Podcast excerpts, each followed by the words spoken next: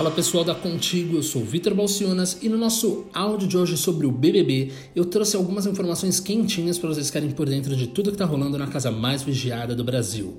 Vamos lá?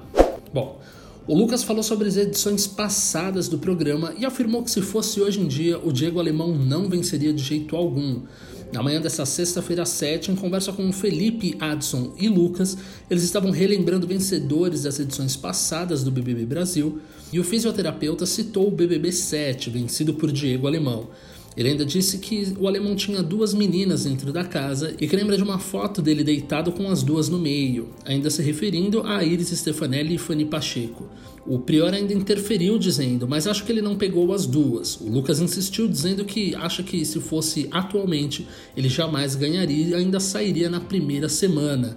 Ele afirmou que o alemão jamais ganharia se isso fosse hoje.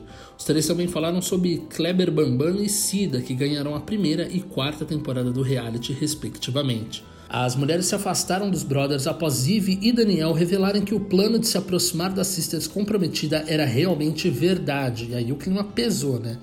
As sisters se afastaram dos brothers por não concordarem com essas atitudes e o Lucas diz que não sabe mais o que fazer. Inclusive, esse clima tenso que continua na casa desde que a Ivy e o Daniel chegaram com informações de fora do confinamento só piora. Acontece que as sisters estão cansadas das atitudes machistas dos brothers e optaram por se afastar deles. Nessa sexta-feira 7, Lucas conversou com Adson e Felipe sobre não conseguir ter uma conversa longa com as mulheres.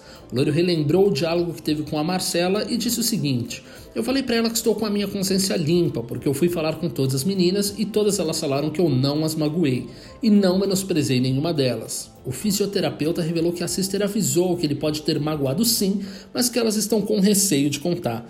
O Lucas então decidiu jogar a toalha e disse que não sabe o que fazer.